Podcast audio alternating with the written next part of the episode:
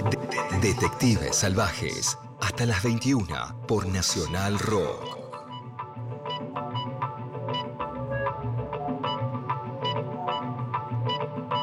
La señorita que se encuentra frente a mí en la pantalla debe estar muy contenta porque entrevistó a su actriz favorita.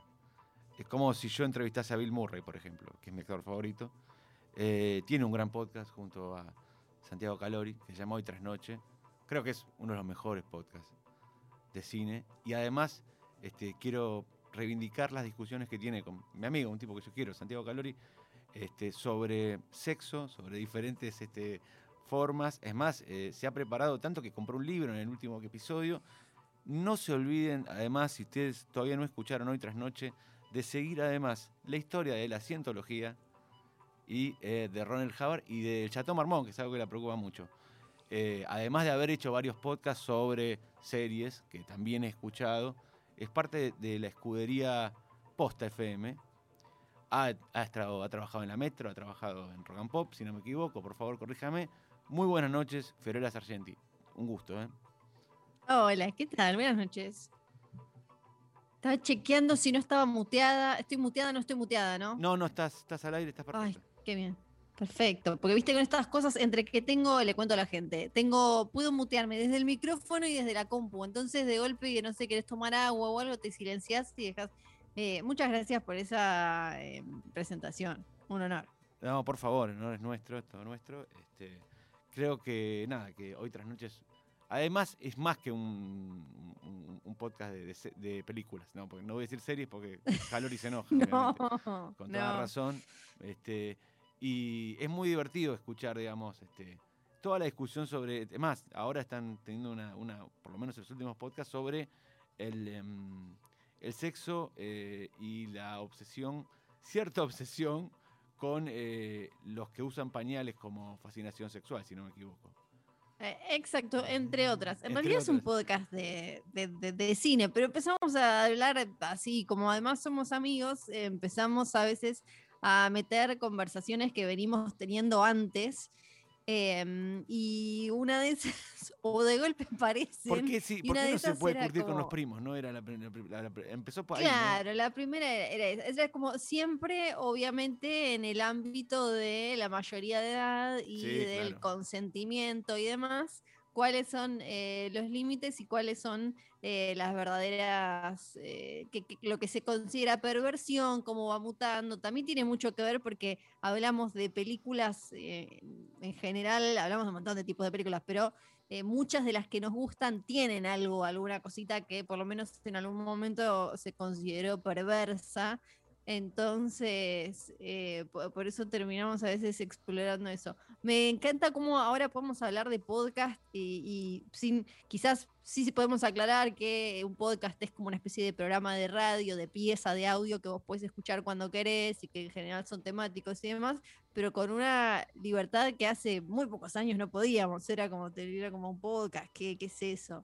Sí, además eh, yo recuerdo esta idea de Radio La Carta que propuso, no lo conozco, pero creo que Luciano Banchero estuvo este, adelantado. Sí, Radio On Demand. Radio On Demand, y uno decía, bueno, digamos, pará, ¿por dónde va? Digo, y creo que, mm, que hay algo ahí mm, de, de, voy a ser así como demasiado em, extremista, si quiere, pero hay algo de la muerte de la radio tradicional, no ahora, sino en unos años, que va a, em, la radio como tal no va a morirse, sino va a transmutar en, este, en el podcast y en otros, este, en, la transmedia, en, otras cosas, digo, como los medios tradicionales que tal conocemos. Tal cual. Eh, como el cine, digamos. Sí. Como, como Sí, justo ahora en, un, momento además en el que se, se está súper debatiendo y hablando de qué es televisión, qué es cine, sobre todo después de la pandemia, de ver si el público eh, va, porque no está volviendo todavía a las salas, hablo de, números internacionales.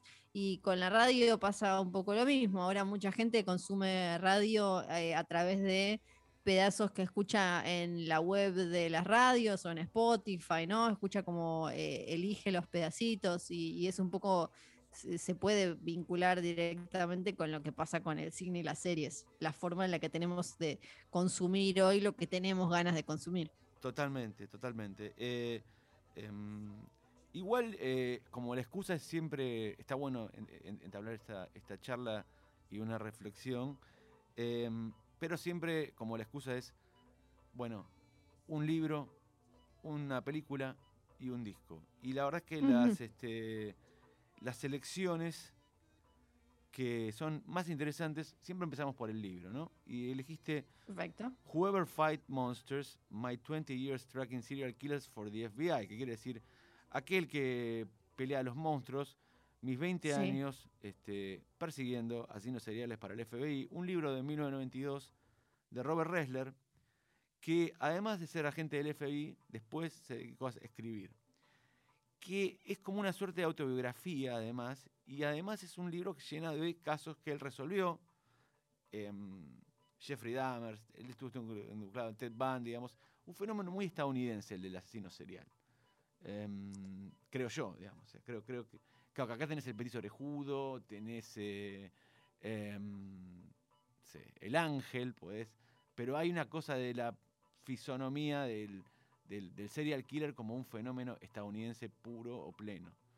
No sé este, qué, cómo, cuándo y por qué el libro, digamos, siempre se arranca así. El libro eh, lo pueden encontrar en español, está en lugares de usados como como lo, yo, yo lo encontré en uno como, bueno, ahora les voy a contar, eh, en español es el que lucha con monstruos, así lo, pueden encontrar. Yo me lo crucé en un verano en Pinamar, eh, yo veraneaba siempre ahí con mi familia. ¿En la librería Bon?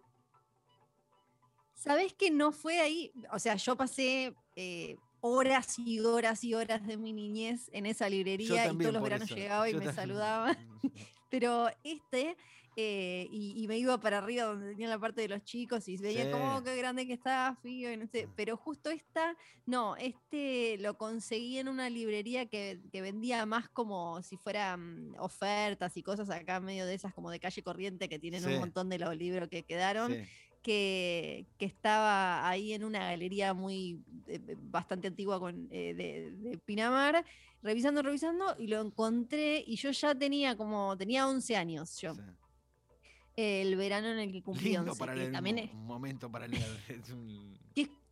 Es, como esa época, o por lo menos a mí me había pegado ya esa época de vestirme todo de negro, a los 11 ya estaba como en ese mood, en ese, siempre me habían gustado eh, las películas eh, así como más border, le había pedido permiso eh, a mi vieja, me acuerdo, para poder ver tiempos violentos que justo salió cuando yo tenía nueve y estaba por cumplir diez. Y me dijo, cuando cumplas diez, la podés ver conmigo. Y entonces mi vieja me, dejaba ver, entonces siempre estaba buscando yo ahí como el límite y cuando lo encontré, en lo que sí. Y cuando lo leí fue, me pasé todo el verano, eh, estaba... Eh, agotando a mi familia con historias de y sabías que había uno que no sé qué, no sé cuándo y sabías, porque básicamente lo que hizo este tipo fue si bien él no, no, participó en agarrar a todos los casos que menciona, sí los entrevistó a todos. Porque si vieron la serie Mindhunter, producida por el director David Fincher en, Netflix, está, está, basada en el, en el laburo de él y de otro tipo que fueron de los primeros del FBI que armaron lo que se llama el, perfil del de, eh, asesino serial. Pensemos que antes se pensaba, se creía que los eh, asesinatos eran de eh, gente conocida o por un motivo como, no sé, eh, vos me traicionaste, yo te metí los cuernos, lo que sea, cosas así. Y de golpe fue en los años 70, si bien hubo asesinos seriales mucho antes, eran considerados como anomalías y monstruos rarísimos. Y estos empezaron a decir, che, se puede armar un perfil y, y empezar a buscar en base a eso. Después también aprendes que un poco se manda la parte eh, Ressler, pero, pero para mí es eh, un súper buen comienzo.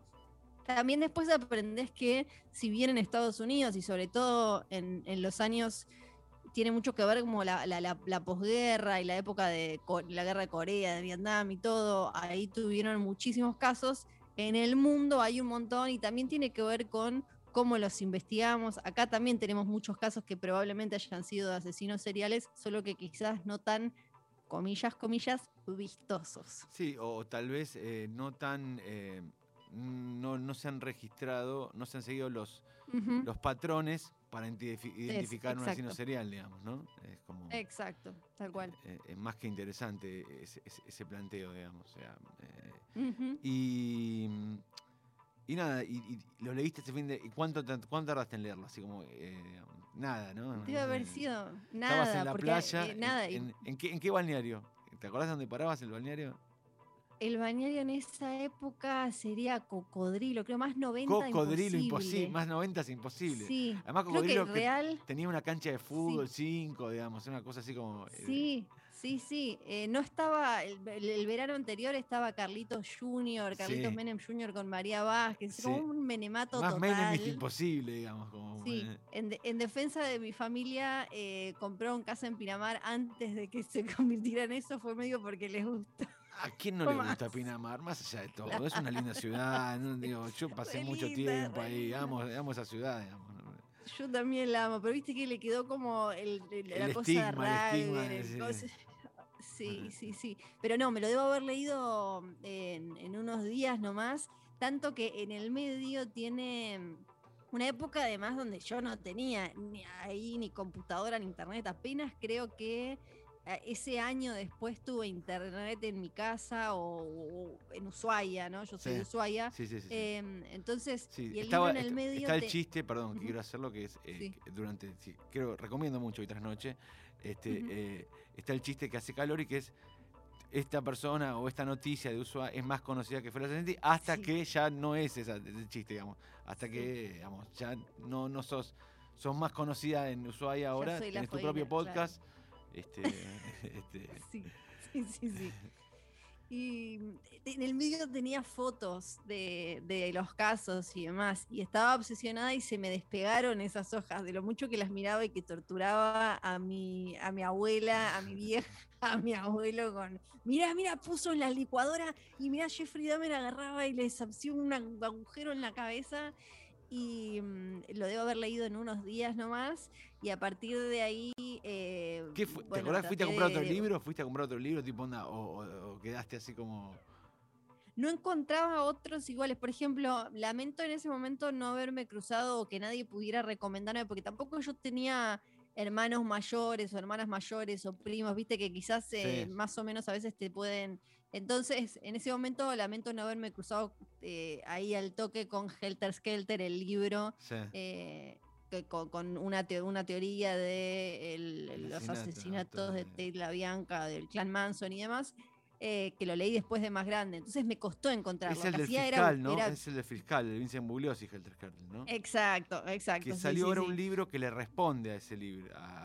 sí, porque ahora esa teoría que es como la clásica de eh, supuestamente Manson lo que quería era despertar la guerra interracial que se iba a venir y era solo apurarla para que ellos eh, pues quedaran más o menos como eh, los capos que la tenían clara y podían acomodar eh, la sociedad y en realidad después te das cuenta que no, que Manson era un pelele que quería cantar, le salió mal y después armó lo que pudo. Sí, pero ah, le quedó muy lindo el libro. no, es, lindo. Sí, sí, sí, sí, sí, O sea, la historia Y después está la otra.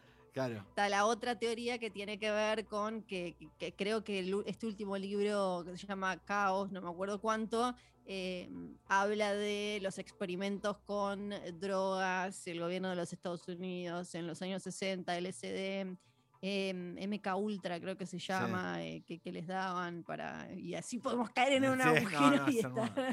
¿Qué te pareció la segunda vez en Hollywood? ¿Te gustó? A mí me divirtió, me gustó, pero me, tengo no tengo tantos peros como mi compañero y amigo Santiago Calori, que la detesta. Sí, sí, la detesta. Eh, ama fuerte. Cuando una película la ama, la ama fuerte y cuando la detesta, la detesta fuerte, digamos. No, La detesta fuerte. Total. Eh, lo, que me pasó es que como me gusta tanto el Hollywood de esa época y además casos como estos, que me, me es difícil no sentirme atraída. Después tengo muchísimos peros. Sí. No, hay muchas cosas y hay muchos vicios. No, no, no, no me subo mucho o me bajo quizás un poco de, la movida que anda hoy con, eh, con corrector o cómo es que le dicen acá los porteños liquid paper.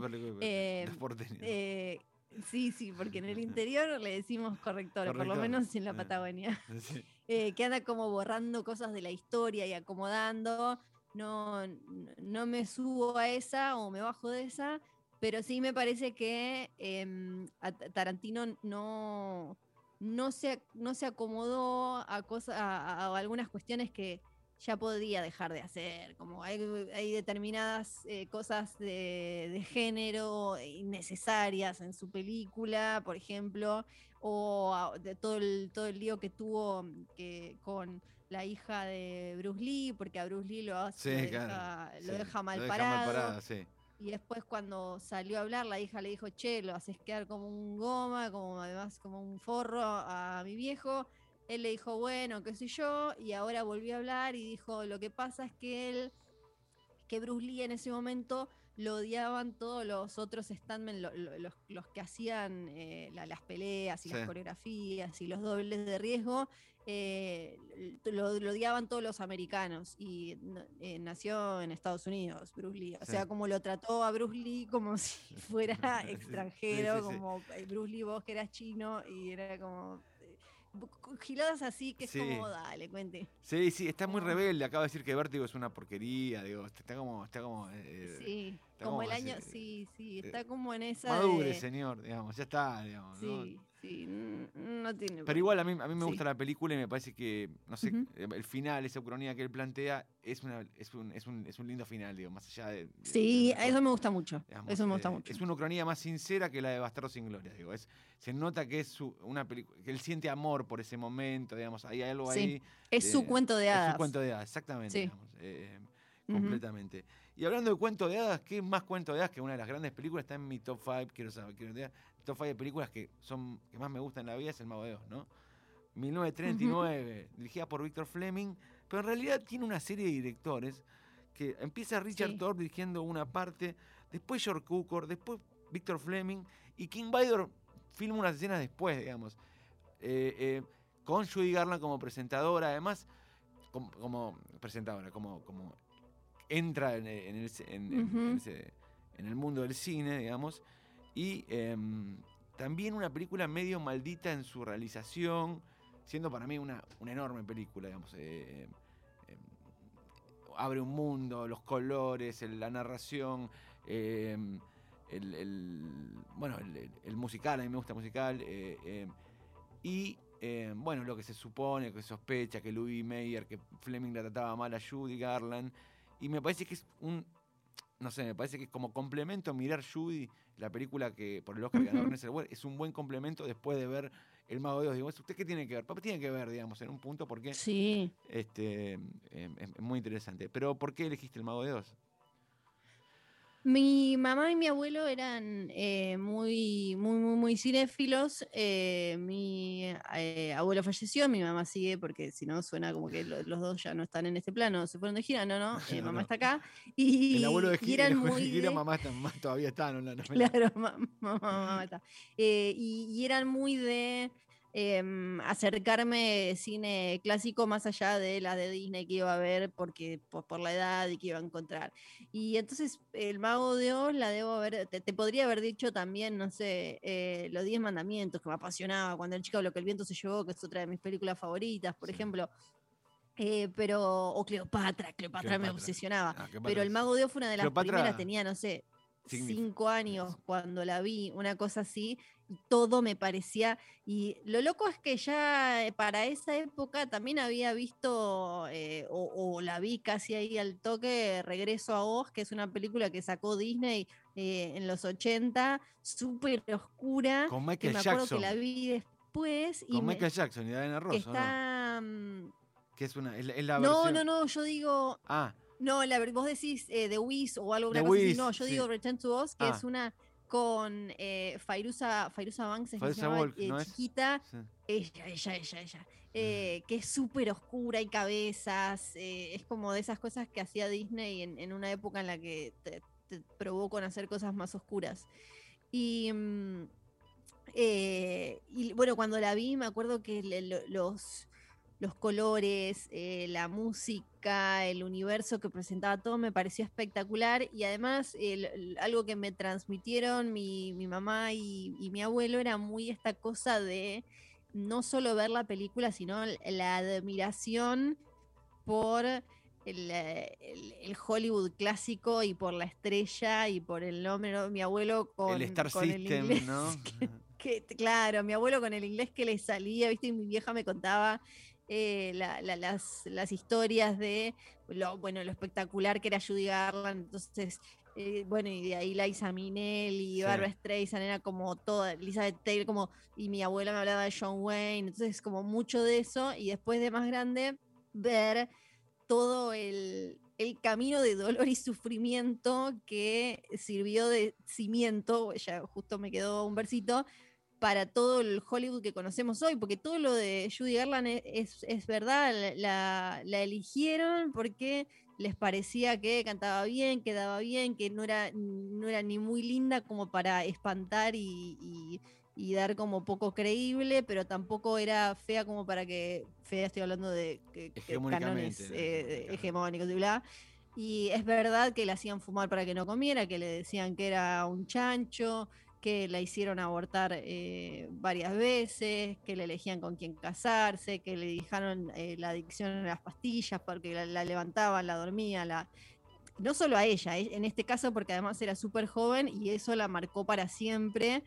Y, la historia de Hollywood está, es, es toda así, está toda hecha, construida sobre el dolor de un montón de personas y un montón de momentos mega traumáticos detrás de todo ese brillo, que para mí después le, aportan como otra capa a ya la magia eh, del mago de Oz. Que por cierto podemos también tirar abajo el, rumor de que no, no hay un Munchkin eh, colgado de un árbol, eso no, es real, porque es uno de los mitos. Pero hay un mito, lo que se habla es que los Munchkins en un momento se la, querían abusar de ella, digo, medio Eran traviesos. Era en momento. Eran traviesos, sí. Eh. habían, habían buscado, como en ese momento le decían tipo como gente pequeña para hacer de, los Munchkins.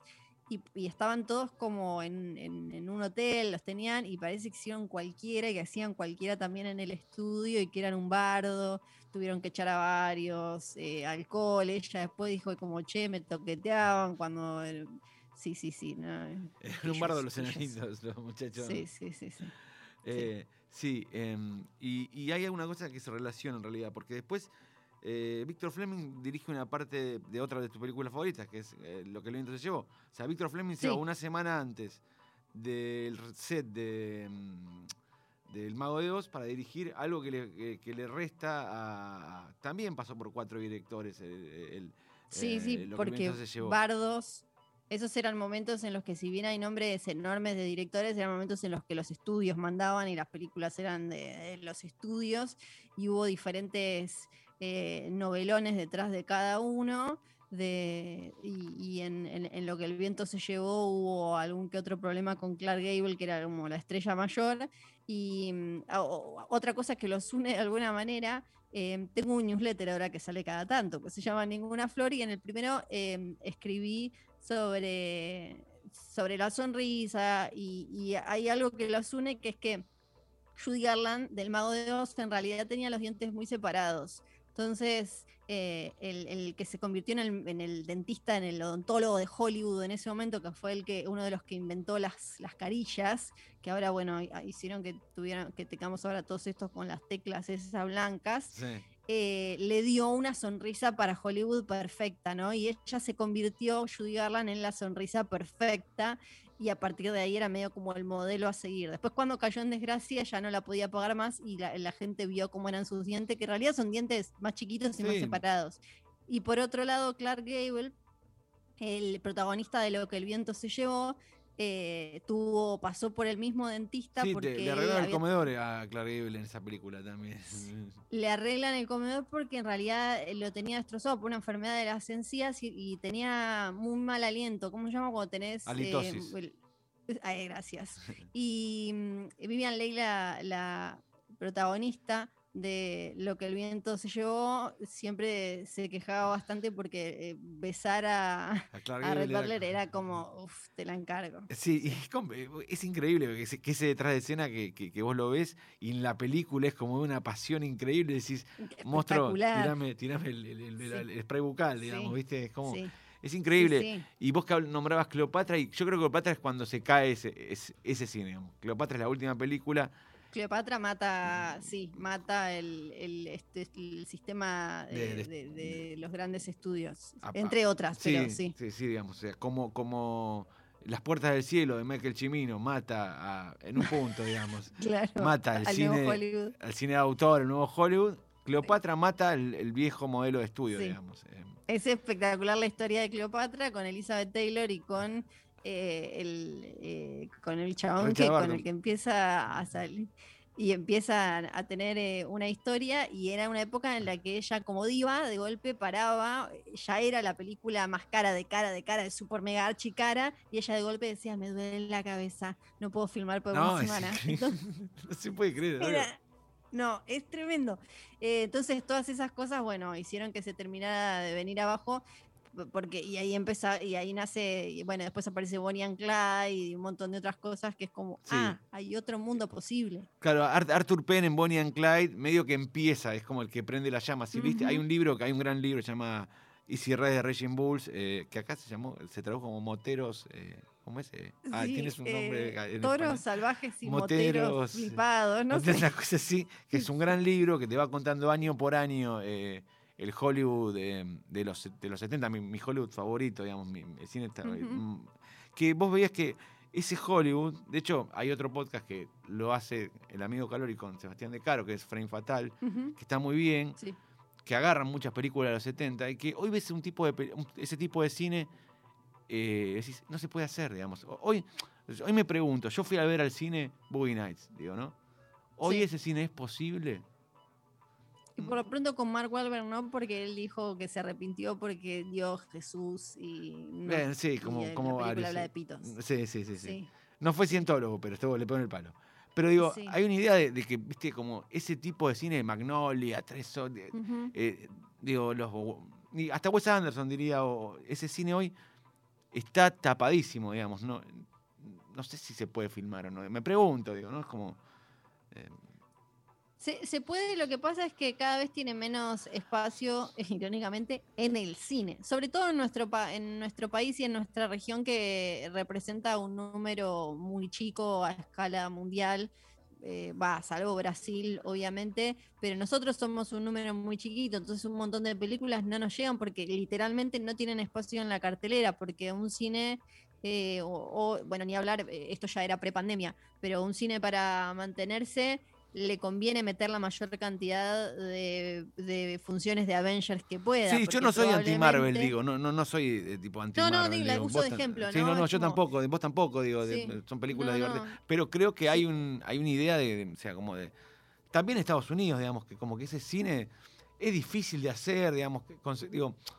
Lo, eh, Jim Jarmusch está filmando en Europa, em, como que hay una idea para mí que hay un cine, tal vez vuelva, pero, pero pero hay que ver cómo se reconfigura. No sé qué, qué pensás vos, digamos.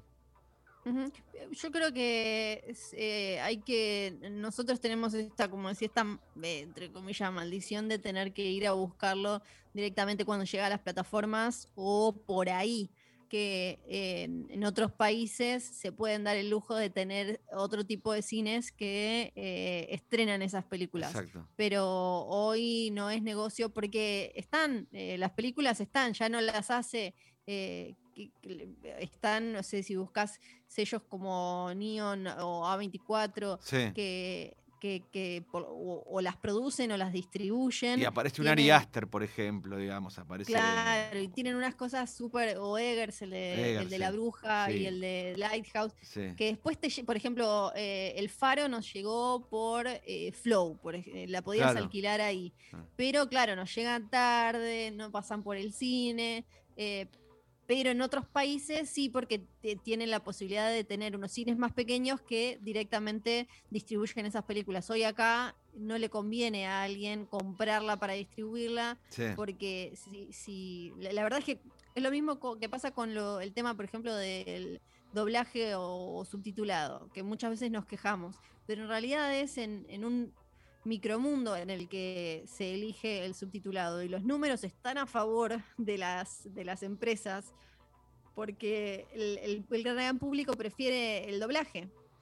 Entonces nos va a costar cada vez más eh, encontrar funciones con, en idioma original porque cuando vas te das cuenta que hay muy poca gente y las de dobladas están llenas. Sí, y además, y es un fenómeno digo, mundial, o sea, es raro, digamos, que o sea, vos vas a España, y las películas están dobladas, digamos. En España ni hablar, sí. O sea, vas a Francia y también están dobladas al francés, digamos. Eh, em, em, en Italia, digamos. E, esto de, que tener películas subtituladas es una rareza en el mundo de la Argentina. No me parece que em, el, doblaje, o sea, bueno, es así, dan los números, lo que decís vos, digamos. Eh, y, y, nada, y pensaba, bueno, y elegiste como disco eh, una película también este, sí, hice un poco de trampa. Sí. Eh, a, ver, eh, elegiste, bueno, la primera, una ópera rock, ¿no? O sea, conceptualmente una historia, la historia de Tommy, este, de los Who del año disco del año 1969, la película del 75 es de Ken Russell. Em, sí. Eh, una deformidad. ¿Por qué? ¿Cómo? ¿La viste primero la película? ¿Escuchaste el disco después? cómo, ¿A qué viene? Escuché, escuché primero el disco creo que como a los 16. Yo vi Casi Famosos, la película, em, y ahí hay un momento en el que, eh, bueno, está el pibito que em, quiere, quiere escribir en Rolling Stone y la hermana cuando que es un se poco va... La historia de Cameron Crowe, digamos, que, escribe a los 16, 17 años en Rolling Stone, digamos. Exacto, del director, es medio autobiográfica. Y la hermana, cuando se va y se libera de la madre, que era como medio, y se va a hacer azafata, le deja unos discos al hermano y le deja y le dice que tenía que escuchar todo. Esto te va a cambiar tu vida. Esto, además, Exacto. recorre los discos. Es hermoso ese momento. Es espectacular. Y bueno, yo la vi en el cine, la película con mi papá. Y bueno, por un lado, ahí dije como yo quiero ser periodista. Y por otro dije, a ver, ¿qué onda? Escuché Tommy, no me, en ese momento no me, no estaba, se ve, en el estado para, para eh, valorarlo y lo dejé ahí dando vuelta. Yo ahí estaba, escuchaba, no sé, Flema. No, muy bien, Flema, gran banda, Flema. Cáncer, cáncer. escuchaba Ramones, como estaba en otra. No lo, no lo valoré lo suficiente. Después, lo loco es que a través de, de, de Clash fui como volviendo a los Who, ¿no? Sí, Porque, claro ellos sí lo valoraban, se fueron de gira juntos, todo eso, y volví, vi la película y ahí eh, me enloquecí, la película me parece una maravilla, la película que incluso, y, tengo las diferentes versiones porque la, banda de sonido es un musical, obvio, la, la película, y la, banda de sonido de la película, como cambian cosas de la historia, también es distinta. Sí, sí, la, cantan diferentes. Eh, tiene un cast, pero increíble, es como uno le estar. Es una locura. Está, el, está Elton John, Tina, Turner, Eric Clapton. Eh, eh, sí, que hace como de un padre, digamos, ¿no? Como un, un sacerdote, una cosa así, creo, si no me equivoco, Clapton. Eh, Hay una cantidad que yo sé que nos estamos olvidando un montón, ahora me voy a fijar, pero. Bueno, están eh, los Who. están los Who porque Tommy lo hace Roger Daltrey, digamos, el personaje. Exacto. Que es. Eh, la historia es como. a ver, es la historia de un el padre se va a la, un padre va a la guerra. Cambias, cambia en el disco y en el, es diferente en el disco y en la película, pero la base es la que vas a. A ver, pero no, para, porque yo conozco más la historia de la, de la, de la del disco pero ¿cómo es? A ver, ¿cuál es la diferencia entre la película, digamos? Cambia el, rol del padre y el padrastro. Y ah, cambia el año de la. cambia la película. Creo que en el disco de la Primera Guerra y en una ojilada nada más. Sí, sí. Este, pero bueno, que es que, que, que, torturado, digamos, onda tipo onda. Eh, lo, dejan ciegos, sordo, eh, mudo, y el único, lo que él se relaciona con el tacto solamente. Y en la película, eh, Elton John es como el gran rival que jugar al pinball. Este, sí. Y, lo único que tiene es el tacto el pibe, y el pibe es un crack. O sea, eh, sí. y es buenísima esa escena, me acuerdo, porque y, en la película la canta Elton John, por ejemplo. O sea, Tina Turner canta otra canción. Hay dos versiones de, de, de, Tommy, digamos. Entonces, pará, ¿viste la película primero y escuchaste el disco después? O... Escuché el disco, escuché el disco primero, ¿no? Dije como, ah, no me cambió la vida, te Cameron Crowe, te voy a dame la plata. devolve, y después, sí, la guita. Y después, eh, ya cuando había pasado de, la obsesión de Ramones a la obsesión con The Clash, gracias a The Clash volví a los Who. Y, y, ahí sí fue como, ¿qué? Y decidí ver la película. Y te, y te, porque, digamos, si tienes historia, pero este, vos te hiciste una historia en la cabeza. La película es como leer un libro y ver, después ver la adaptación, digamos. Eh, ¿Te modificó ver la película? Y dijo, oh, bueno, che, pará, esto era así, o me, me había imaginado una historia así cuando... Eh, no, fue como algo completamente nuevo, pero en general soy bastante abierta a las adaptaciones, por ejemplo, de libros y eso, me, soy bastante de valorarlo como piezas distintas. Y me, acuerdo que me pasó eso, como, ah, esto es otra cosa. Otro lenguaje. Y estoy a favor. Además, estaba Anne Margaret, que, para mí es la madre. Eh, actriz, claro, que es la madre, que, tiene grandes películas con Elvis y todo, que también es una. Y, no, el cast es top. No, sí, Eric Clapton, eh, eh, Jack Nicholson, nos habían faltado, es una locura. Y mm, la música además me parece que mm, es, o sea, ya el, disco, después entendí lo que le dijo, lo que le había dicho la hermana al falso Cameron. sí, soy de Chanel acoso. Después entendí, porque realmente me parece un, disco que, puede ser transformador.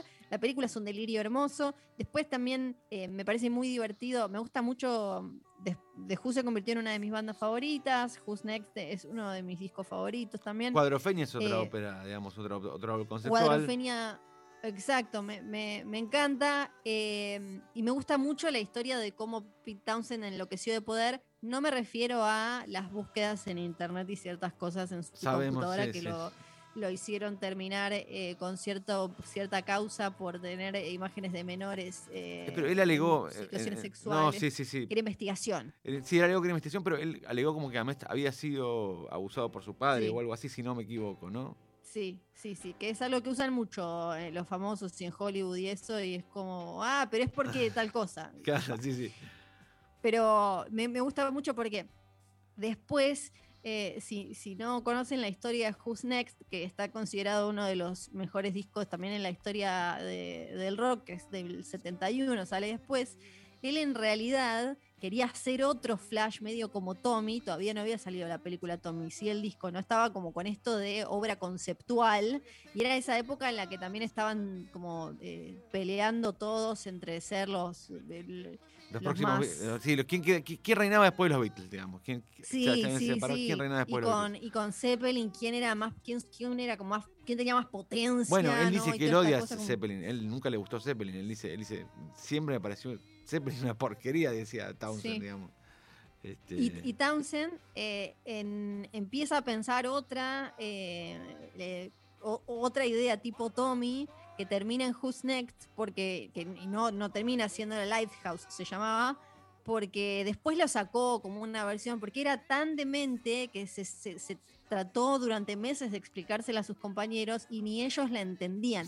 Y si escuchan, si escuchan Bob Riley y varios clásicos de Who's Next, van a encontrar cosas que las pueden enganchar, pero en realidad era una historia tipo Tommy que ni, ni es, imagínate para que, para que ni tus ni Keith Moon, que estaba como pasado de todo, te entienda, porque era como, no, bueno, es una eh, distopía en la que la música los une, pero se conectan con una radio que no sé qué, pero que no. Hoy quizás sí, porque ya tenemos historias de todo y quizás lo podrían, podría haberse convertido en una franquicia con mil películas. Sí, sí, sí. Podría haber sido la purga, habría hecho la purga.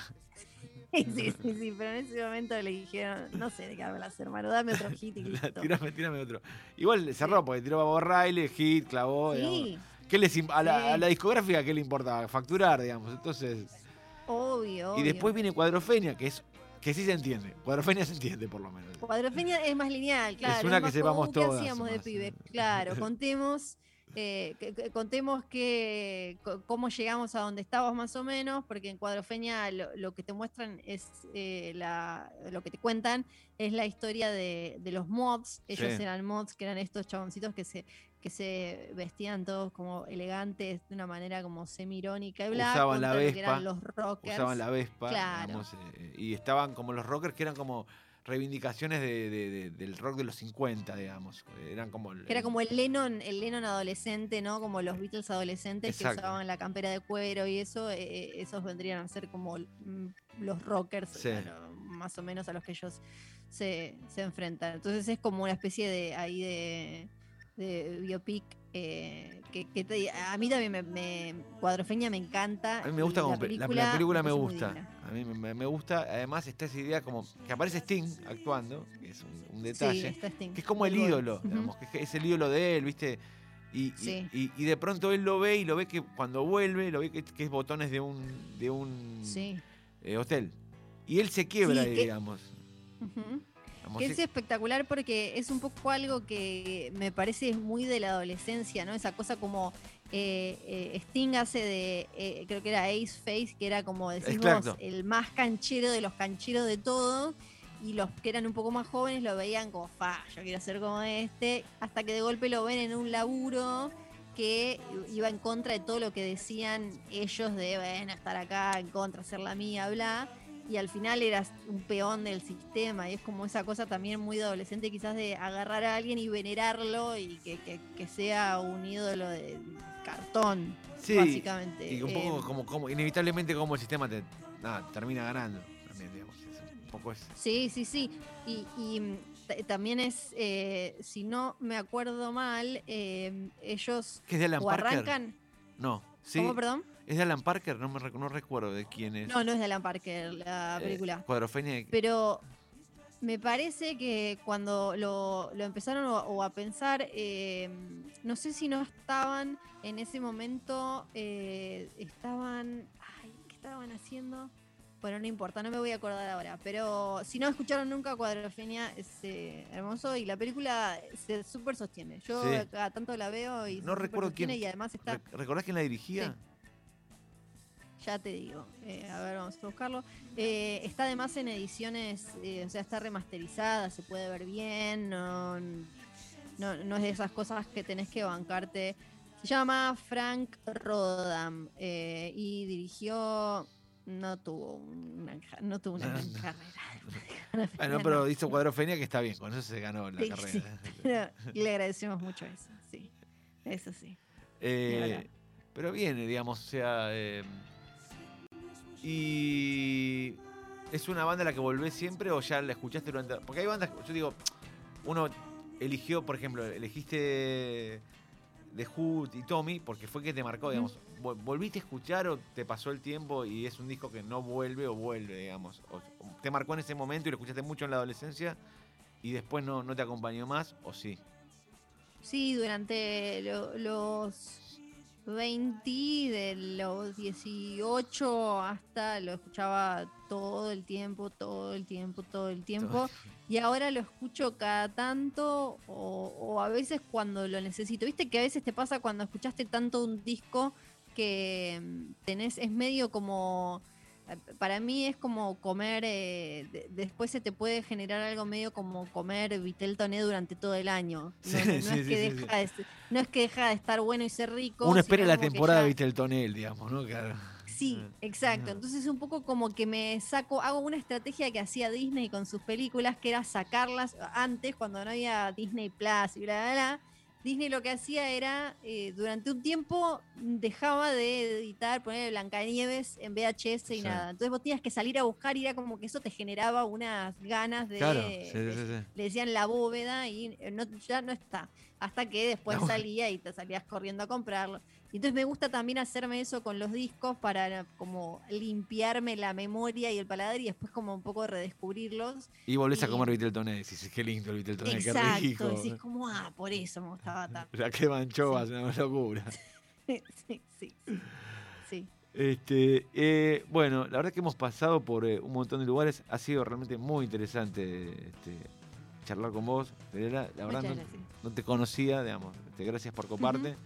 Eh, ¿Con qué tema de The Who te gustaría irte, de Tommy? Un tema que me digas, este tema para cerrar. Eh, y ya mencionamos Pinball Wizard. Es un gran tema. Eh. Es un gran tema. ya mencionamos también. pero no, ¿sabes cuál te voy a pedir? voy a tratar de complicarla. La apertura es así como la apertura, una cosa así como. No, no, es tipo Sparks y eso no te, no te voy a decir, pero em, Pinball Wizard, dijimos Acid Queen, Cousin Kevin no, porque habla de, bueno, se pone picante, pero podemos... Me gusta mucho 350, puede ser, de, de Total la cortan. Sí, sí, tranquilo, sí, sí, sí. Sí, sí, ella con la cabeza radial, yo te decía como muy larga. Go to the Mirror se llama o I'm Free, cualquiera de esas dos. Elegí una. Eh, la de Go, to the Mirror. es linda porque es cuando él se da cuenta y se encuentra y se empieza a romper las, las, este, Exacto. Las, eh, los espejos, perdón. Este, Así que nada, vean, vean, este, escuchen y vean Tommy, este, vean y escuchen Cuadrofenia, vean El Mago de Dos, vean eh, Lo que viento se llevó, vean una película que a mí me gustó, que es la biopic de, Elizabeth, de, no de Elizabeth Taylor, sino de Judy Garland, que está muy bien, que te, va a contar un poco todo el panorama. Sí. Y lean el libro sobre asesinos seriales, ¿no? o sea, en busca de los monstruos.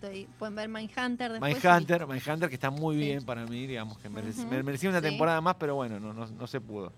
Este, eh, así que muchísimas gracias. Nos vamos con el tema que vos querés. Gracias por todo, Feliz Ayenti. No, gracias a ustedes y gracias a vos la pasé súper bien. Mismo digo yo.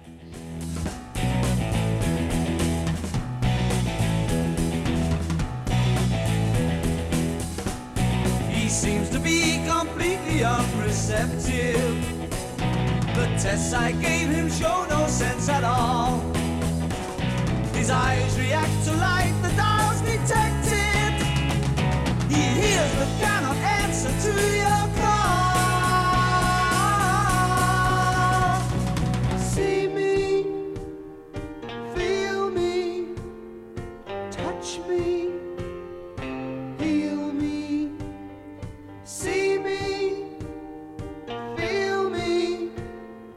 touch me.